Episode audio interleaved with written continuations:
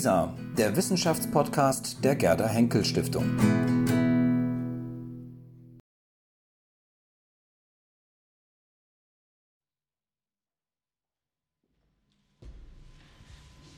Bueno, pues muchísimas gracias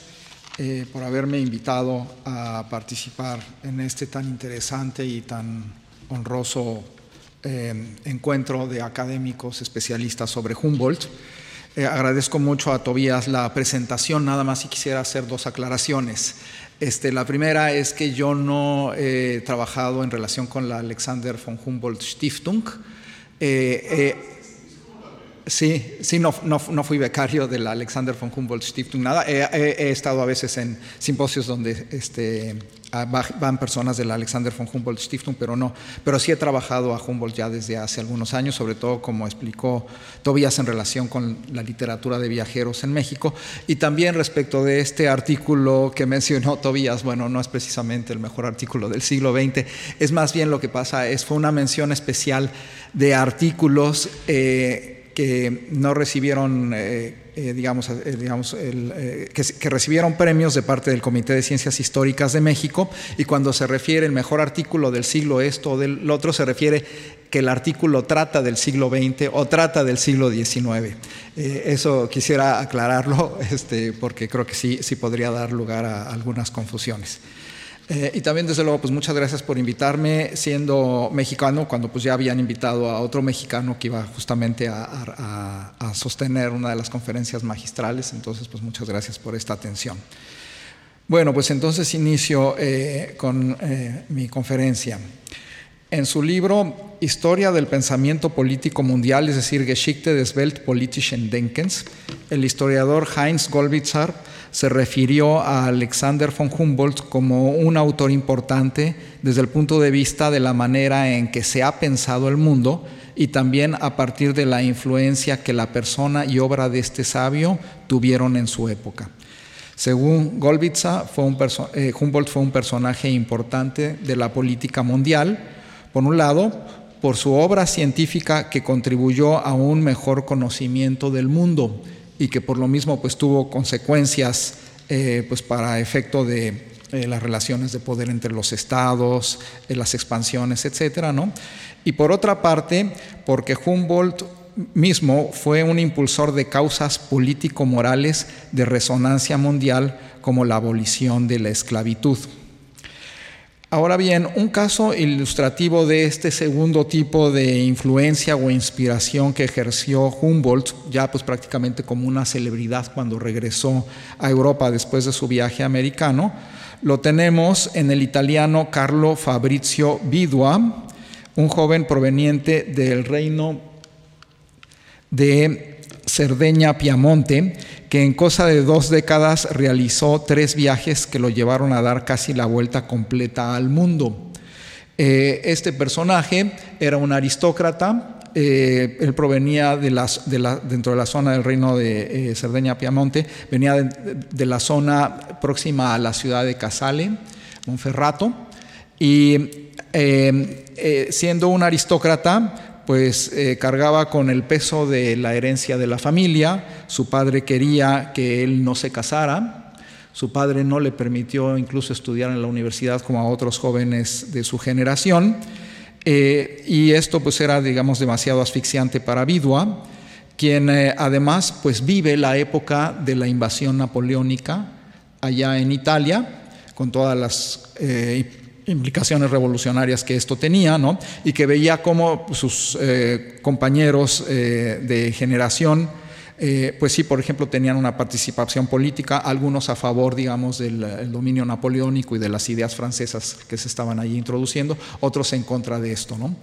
Entonces, eh, pues, ¿cuál fue la manera un poco de liberarse de esa tutela casi esclavitud, digamos, en sentido este, figurado paterna en que se encontraba? Pues viajar. E hizo tres grandes viajes, Vidua,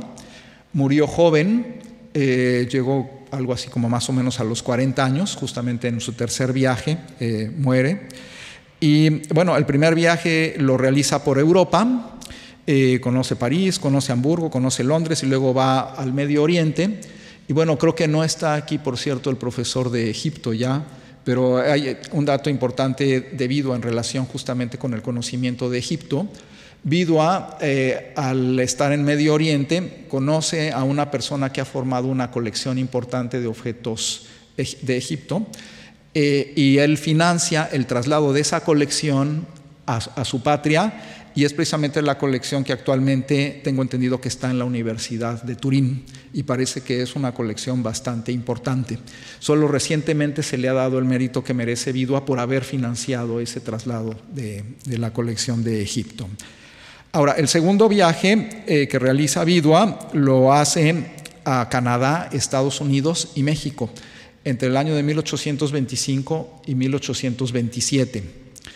Eh, y el tercer viaje lo realiza poco después del viaje que había hecho por América, cuando precipitadamente tiene que regresar hacia Europa, eh, porque se entera que su padre estaba enfermo y al poderse un poco librar, porque la situación ya no estaba tan grave,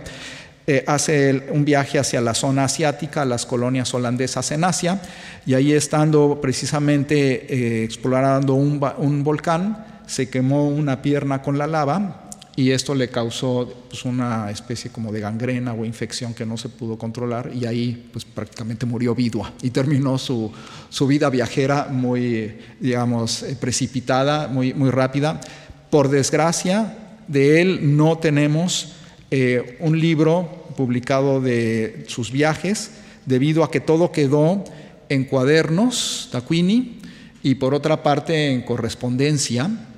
y, por ejemplo, del segundo viaje, que es el que más nos puede interesar, los cuadernos eh, se perdieron. Lo que sí se ha mantenido es algo de la correspondencia y sobre todo de una buena cantidad de materiales mexicanos que compró al estar en, este país hispanoamericano y que también están eh, eh, almacenados en algún repositorio de allá de, Italia. entonces, aquí que tiene que ver con Humboldt, pues precisamente para hacer su segundo viaje él se entrevistó con Humboldt en París y precisamente fue Humboldt el que le dio recomendaciones tanto de encuentros con personajes importantes en los países americanos como de lugares que visitar. Y ciertamente, pues Vidua es un personaje que termina siendo bastante parecido a Humboldt, porque al estar, por ejemplo, en Estados Unidos, pues él logra eh, entrevistarse con personajes ni más ni menos, pues como Jefferson, por ejemplo, como Madison, Quincy Adams, Monroe, eh, y precisamente, pues ahí, digamos, la influencia de Humboldt parece haber tenido bastante que ver, ¿no? Ahora, eh, el interés que tenía Vidua, sobre todo en relación con su segundo, viaje, su segundo viaje y con México, y es algo en lo que también parece Humboldt haberlo estimulado bastante, era el aprender algo que le pudiera servir para la experiencia de los italianos que estaban tratando de hacer ya un único Estado nacional. Entonces, él visita México y Estados Unidos en la idea de pues, ver qué se podría aplicar en Italia eh, lo que él llamaba una sana imitación eh, respecto de pues, la elaboración de alguna constitución o un plan ya de eh, Estado nacional. Ahora, tanto Humboldt como Vidua fueron ejemplos notables de hombres diestros en el trato con científicos y gente de poder en una manera que recuerda mucho al hombre pragmático de mundo o Weltkluger-Mensch del cual habló Kant en su antropología desde un punto de vista pragmático, la obra que finalmente publica Kant después de haber dado durante décadas lecciones de antropología como las daba también de geografía física, pues el filósofo lo veía a este Weltklugermensch como un individuo capaz de desenvolverse en todo tipo de países y situaciones a partir de un conocimiento práctico de la naturaleza humana. Quien tuviera esta capacidad no solo podía ser un ciudadano del mundo que conociera los principios del cosmopolitismo expuesto por Kant en su famosa idea de una historia universal en sentido cosmopolita, que es el texto que más se suele citar para marcar la influencia de Kant, ¿no? Eh, sino también alguien que sabía usar a los otros para sus propios fines, como lo decía Kant en sus clases, digamos, y en la antropología que publica. Aquí quiero yo aclarar que cuando está diciendo usar a otros para sus propios fines, Kant no se refiere a algo inmoral, que es un poco lo que nosotros pensaríamos. Utilizar a otros sería como un poco denigrarlos. No, no era esa ciertamente la idea de Kant. Y precisamente, por ejemplo, puede un Klugermensch, ¿no? un hombre de este tipo pragmático, prudente, saber pues emplear los contactos que tiene en el mundo para hacer algo así como campañas un poco en contra de la esclavitud, que era un algo de las ideas que tenía Humboldt respecto de cuál podía ser su influencia en el mundo que le había tocado vivir. Eh, de hecho, pues, según Kant, hay en, la antropología, eh, que es un texto que últimamente, sobre todo historiadores norteamericanos, han revisado mucho y les ha interesado mucho, eh, en ese texto de la antropología, el término pragmático tiene pues, tres significados principales. Uno sería, entre, eh, entre otros posibles, pero tres principales, uno, un hombre pragmático es un hombre que tiene sentido de la utilidad, el pragmatismo tiene que ver con la utilidad, también tiene que ver con la prudencia, es decir, este saberse mover en el mundo como lo he mencionado, y también había esta idea de que eh, una actitud pragmática era una idea que no tenía que ver con el viejo pedantismo escolástico o con las viejas prácticas, digamos, científicas que se basaban en principios a priori, sino que tenía que ver mucho esto con lo que se había llamado la ciencia del hombre, que se desarrolla mucho en la segunda mitad del siglo XVIII y en la que participan personajes en varios aspectos tan contrastantes como por ejemplo Christian Wolff, como Voltaire, eh, Condillac, etc. Y, desde luego, pues bueno, también eh, está ahí Hume que tiene influencia en Kant a este respecto. ¿no? Eh, y bueno, aquí también, por ejemplo, muy interesante de la revisión que se ha hecho de la obra de Kant en fechas recientes, la muy importante y celebrada biografía de Manfred Kuhn sobre Kant, que es como de hace unos 15 o 20 años, ¿no? en la cual él habla mucho de las conversaciones que Kant sostenía con un comerciante inglés que se llamaba Joseph Green, que eh, era como Kant un hombre soltero eh, y que tenía muchas eh, inquietudes filosóficas, que vivía en Königsberg y que él le platicaba mucho precisamente sobre los viajes, además de la filosofía, ahí también tenía mucha cabida la temática de los viajes, y por eso, por ejemplo, para Kant un Weltkluger-Mensch un hombre, digamos, eh, prudente, pragmático del mundo, es alguien que debe de también leer obras de viaje que pues, formaban parte de las lecciones que daba Kant en la cuestión de la antropología. ¿no? Aquí me parece que podríamos fijar un primer nivel de binomio de cosmopolitismo, hombre de mundo pragmático, que está presente en Humboldt. ¿no? Y bueno, aquí eh, pues eh, presento una eh, imagen de Humboldt que tendría que ver un poco con el tema que estoy tratando,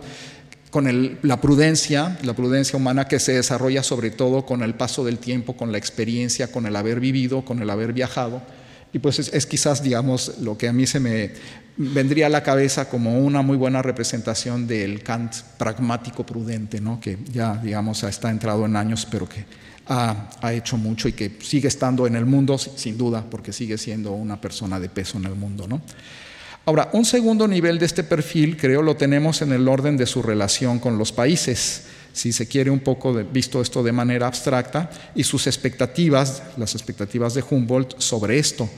Como se sabe, propio de la ciencia de Humboldt fue su recurso sistemático, simultáneo a leyes universales y factores particularizantes para explicar, por ejemplo, las diferencias de temperatura en la Tierra y determinar regiones o zonas en el planeta, como las, los isotermas, las isotermas. Como señala Stephen Gau-Kroger, un historiador de la ciencia que está publicando recientemente bastante sobre la ciencia del siglo XVII y XVIII, como señala él, dentro del proceso naturalizador de lo humano, que ese es el tema de su historia de la ciencia sobre el siglo XVIII, Humboldt tiene un lugar destacado en la geografía comparada, inspirada en lo que a grandes rasgos durante el siglo XVIII fue llamada la ciencia del hombre, de la que ya he hablado. Humboldt recalcaba que si bien las, mediciones de los fenómenos de la naturaleza revelaban que ésta parecía proceder universalmente mediante valores promedio, y esto se cumpliría en todas las regiones de la Tierra, como si la naturaleza estuviera organizada de esa manera, la manera en que las fuerzas se interrelacionaban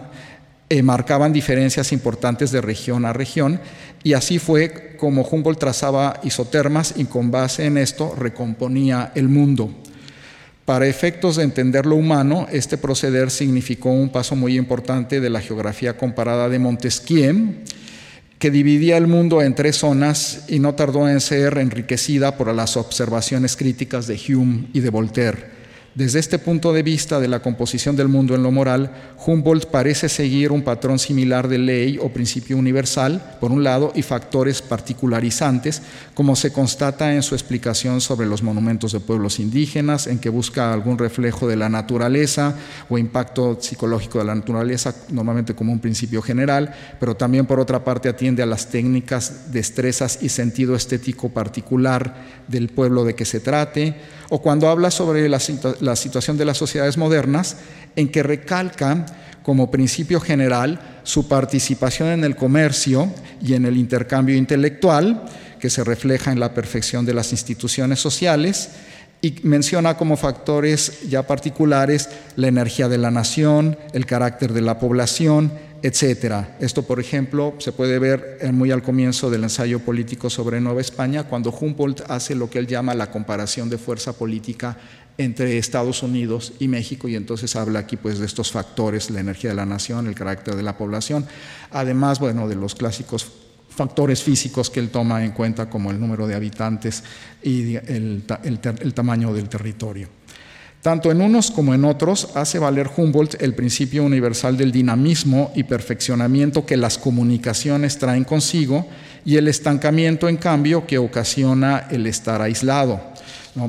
Eh, y aquí, por ejemplo, pues yo eh, quisiera eh, mencionar también el, interesante artículo de Marius Fombresius publicado en HIN, eh, hace como unos cuatro o cinco años más o menos, creo, en el que él habla muchísimo de la importancia que Humboldt le daba a la tecnología de la comunicación, por ejemplo, naviera, etcétera, ¿no? Y que va pues mucho en este sentido de eh, mostrar la importancia que para Humboldt tenía esta, esta, esta, este factor de las comunicaciones en las sociedades modernas al grado de que en la renovación continua de las comunicaciones entre individuos y entre sociedades parece ver Humboldt una especie de predisposición dada por la naturaleza misma a la manera de Kant. Eh, entonces, eh, este también eh, pues es un orden, digamos, de análisis del mundo desde un punto de vista cosmopolita que parece ser, digamos, pues muy importante. Y aquí un poco creo que entra también la famosa afirmación de Humboldt en el Cosmos, cuando dice que los países que no entren en la carrera industrial se quedarán fuera de alguna manera de ese desarrollo. Y parecería que está aquí un poco como que expresando eh, de manera actualizada eh, esa metáfora que usaban, por ejemplo, los estoicos y los antiguos sobre el saberse eh, atar al carro de Júpiter porque si no, este, por ejemplo, estaba uno, digamos, pendiente de estos cambios, de actualizarse, etcétera, pues eh, uno quedaba de alguna manera como aplastado por el destino, aplastado por el curso de los acontecimientos, ¿no?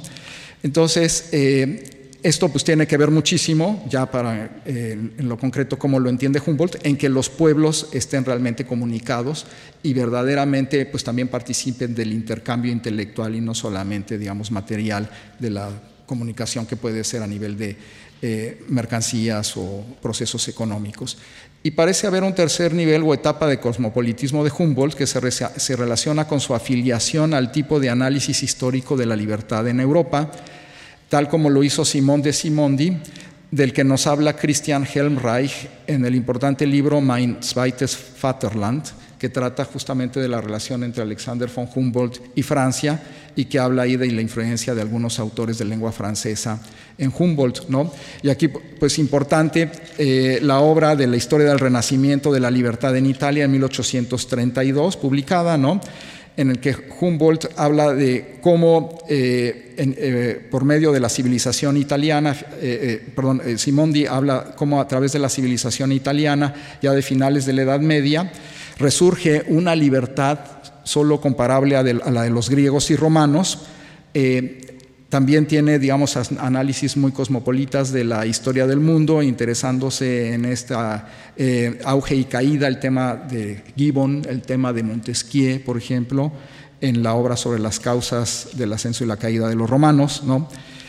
Eh, y también creo que tiene que ver aquí el tema de la prudencia, si nos remitimos, por ejemplo, al libro de eh, un um, historiador norteamericano, bueno, que enseña en una universidad norteamericana, que es Aurelio Crayutu, que ha estudiado, por ejemplo, a este grupo de Copé, es decir, a intelectuales como Madame de Stael, a Benjamin Constant, a Jack Necker y con ellos de alguna manera entra algo ligado Simón de Simondi, que tienen también, digamos, pues muy en alto la idea del hombre prudente, hombre de mundo, que sabe manejarse en el mundo y que eh, exaltan mucho el criterio plural desde el punto de vista de la de, la, de, los valores, es decir, tener un criterio pluralista para aceptar los valores que están teniendo los, los diferentes pueblos, las diferentes civilizaciones, etcétera, ¿no? Eh, pues, eh, como también un recurso de tolerancia, ¿no?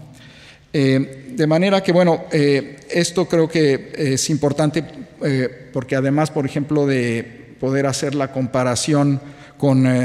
eh, Bidua también nos va a servir para la comparación con James Bryce, de la que hablaré más adelante. Pero también aquí quiero un poco hablar de eh, las consecuencias ya más precisas desde el punto de vista, digamos, de los procesos en los países en el siglo XIX, las consecuencias más precisas que tuvo la obra de Humboldt, en este caso concretamente la obra científica de Humboldt. Y aquí tenemos, por ejemplo, un tabló, ¿no? Eh, muy al estilo de la ciencia de Humboldt, en la que se habla de las eh, enfermedades y de la salubridad de los distintos medios en México según las altitudes. Este tabló eh, aparece en el libro de un médico francés que vivió en México durante varias décadas, era el doctor Denis Jourdanet, y este doctor Jourdanet precisamente se propuso estudiar eh, el efecto de las altitudes en la fisiología humana y concretamente en la respiración. Eh, en la actualidad, pues he podido encontrar, yo no soy historiador de la medicina, pero sí he podido encontrar literatura en que se refieren a Jourdanet como efectivamente el fundador de un estudio importante respecto del efecto de la altitud en la respiración. Y de hecho, a raíz de esto incluso se construyeron cámaras especiales en las cuales se alteraba la presión del aire y se metían a enfermos, por ejemplo, enfermos de tuberculosis o enfermos de algunas vías, algún tipo de enfermedad respiratoria, para poder estudiar qué efecto le podía hacer eh, esta, la, altitud, ¿no? Y aquí, bueno, eh, ha, ha procedido bastante humboldtianamente buscando una ley o principio universal por ejemplo, las leyes de la física aplicadas a la, respiración, según la economía de gases y líquidos en el cuerpo, por ejemplo, en la sangre, ¿no? Eh, eh, y por otra parte, causas particularizantes, es decir, el entorno geográfico, la altitud, y no solamente, bueno, pues aquí está sobre todo destacado la altitud, pero ya en su libro que se llama Le Mexique et l'Amérique tropical de 1861, él va a explicar también qué factores como la humedad y el suelo eh, intervienen para el grado de salubridad que tienen los medios mexicanos y americanos según los distintos tipos de eh, elevación sobre el mar. También, por ejemplo, pues, se sabe, aquí eh, lo que está obviamente también promoviendo Jourdanet, y lo dice sobre todo al final del libro, es en qué sentido México puede ser un buen país meta de la colonización europea, y llega, por ejemplo, a la conclusión de que pues gran parte del medio geográfico de altura mexicano no es lo mejor que hay,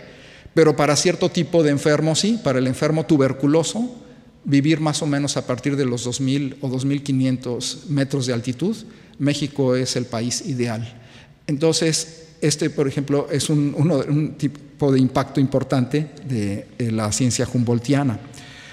Eh, otro impacto también importante lo tenemos en la obra de Emil Karl Heinrich von Richthofen, que fue ministro residente de Prusia en México en los años 50 del siglo XIX, en, en, la cual él aborda las circunstancias exteriores e interiores de la República de México, tomando muy en cuenta la inversión de la situación que ocurrió en este, en este país tras 1848. Es decir, a partir de la pérdida del territorio norteamericano y de que a, raíz de esto, dice Richthofen, pues prácticamente eh, el panorama político exterior de México ha cambiado radicalmente y puede uno suponer porque yo conocí a algún colega hace como unos 20 años que estaba muy interesado en saber cuáles habían sido las fuentes utilizadas por Karl Marx para hacer los juicios que hizo sobre México a raíz de la pérdida del territorio norteamericano, en que Marx se refiere a un, a un escenario de mucho caos y de mucho problema en el país. Y una de las fuentes puede haber sido justamente esto, porque eso es lo que él presenta en su obra eh, El varón de Richthofen. ¿no? Eh, como otros autores alemanes, Joseph Burkhardt, Edward Mühlenfort, este autor eh, había ejercido una especie de estudio cameralístico del país, está muy centrado en la administración de México, ¿no? Y le interesa sobre todo también pronosticar y pronostica que el país pues sí está en situación de poder sucumbir ante esta crisis interna y, también la amenaza constante de Estados Unidos. Ahora, tanto Jourdané como Richthofen, los dos terminaron siendo eh, partidarios de la intervención monárquica que se concretó con el llamado imperio de Maximiliano. Eh, entonces, bueno, si en Humboldt y en sus admiradores hemos visto esta prudencia pragmática a todas luces desplegada, sobre todo, bueno, en el caso de Vidua, ¿no? que no solamente eh, pues tiene que ver con, digamos, la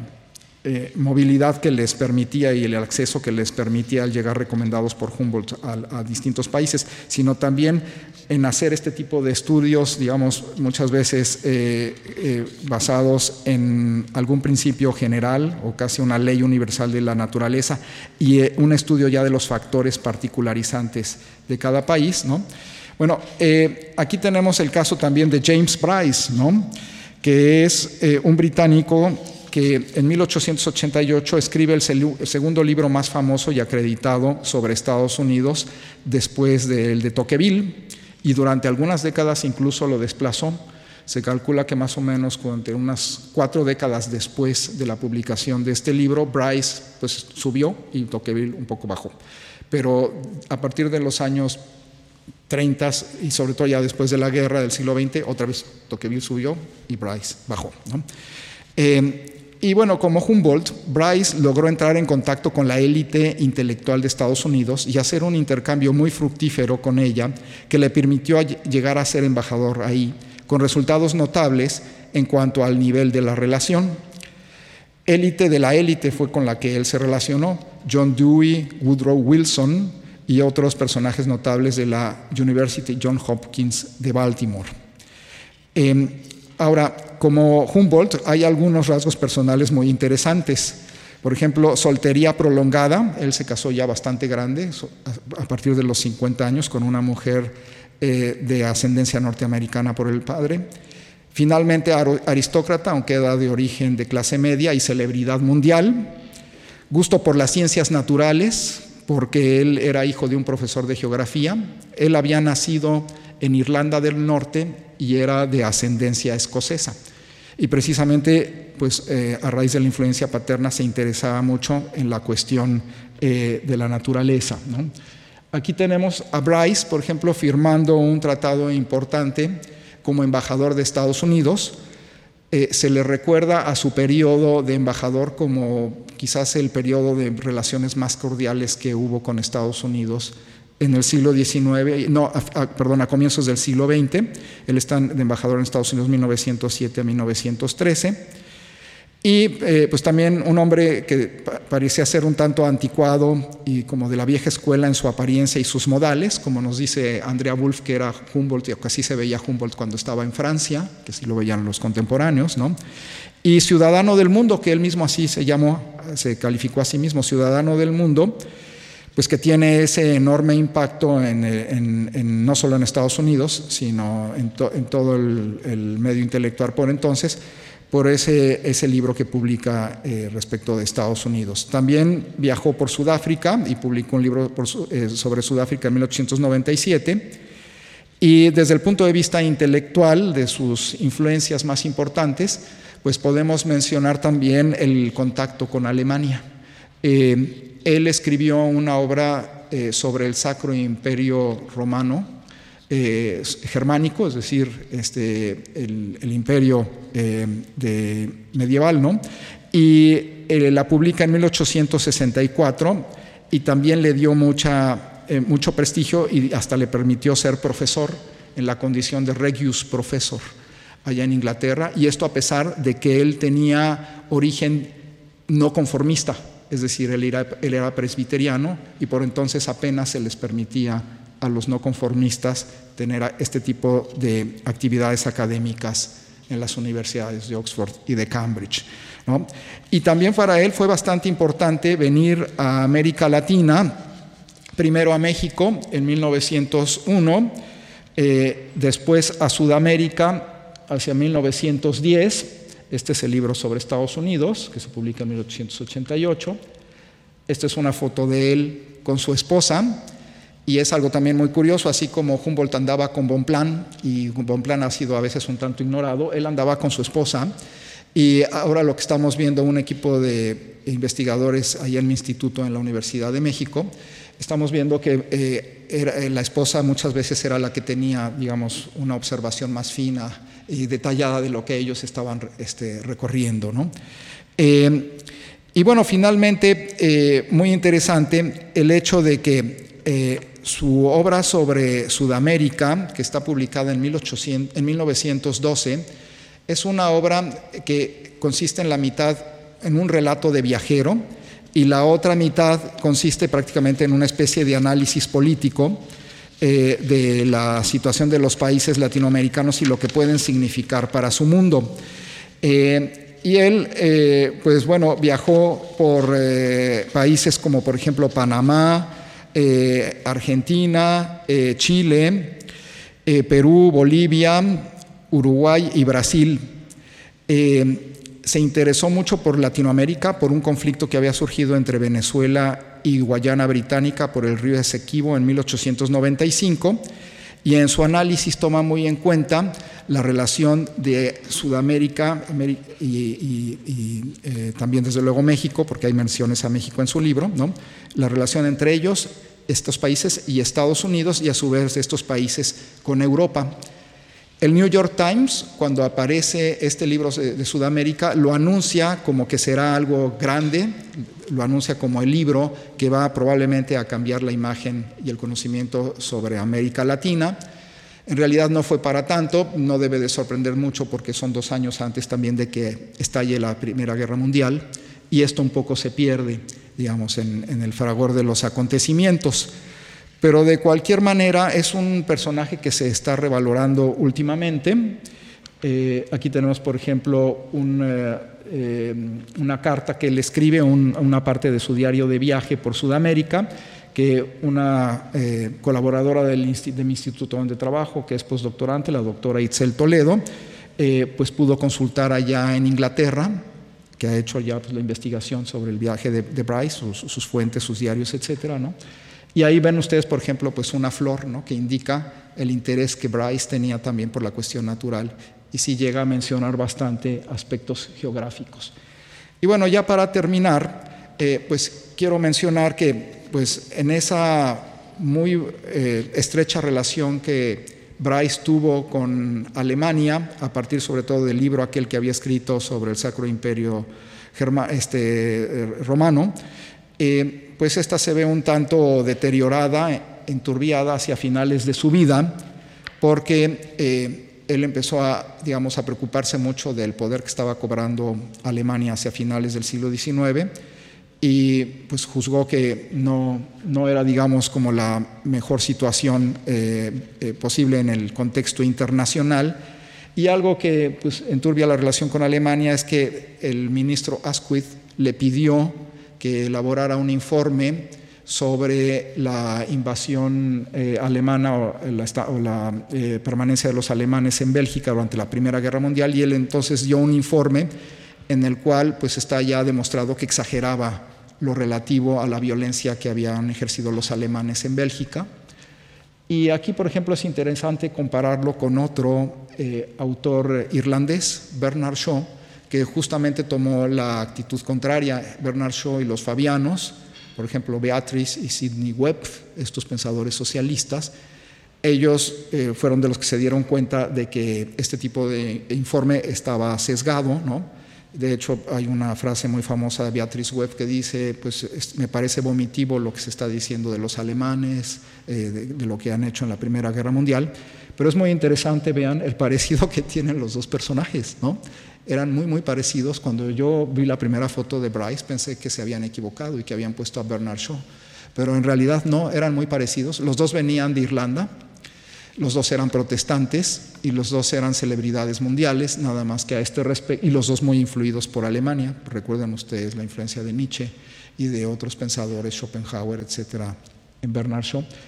Entonces, bueno, pues aquí han visto ustedes pues varias posibilidades de comparación de Humboldt con otros personajes, con otros viajeros, y creo que eso para mí será muy interesante oír sus comentarios, que siguiendo la línea un poco de este aspecto de la Weltklugheit y del pragmatismo del que hablaba Kant, quizás podríamos establecer comparaciones fructíferas e interesantes entre viajeros, sobre todo de este nivel, eh, como Humboldt y Bryce, o el mismo Vidua hasta cierto punto, aunque él no haya publicado casi nada, pero que bueno, de todos modos sí tuvo cierto impacto político, eh, pues por lo menos eh, en, su, digamos, en sus traslados hacia otros países, ¿no? y que quería darle además a estos viajes un sentido político de lo que se podía aprender de los demás. Bueno, pues muchas gracias, espero que les haya sido de interés esta conferencia. Gracias.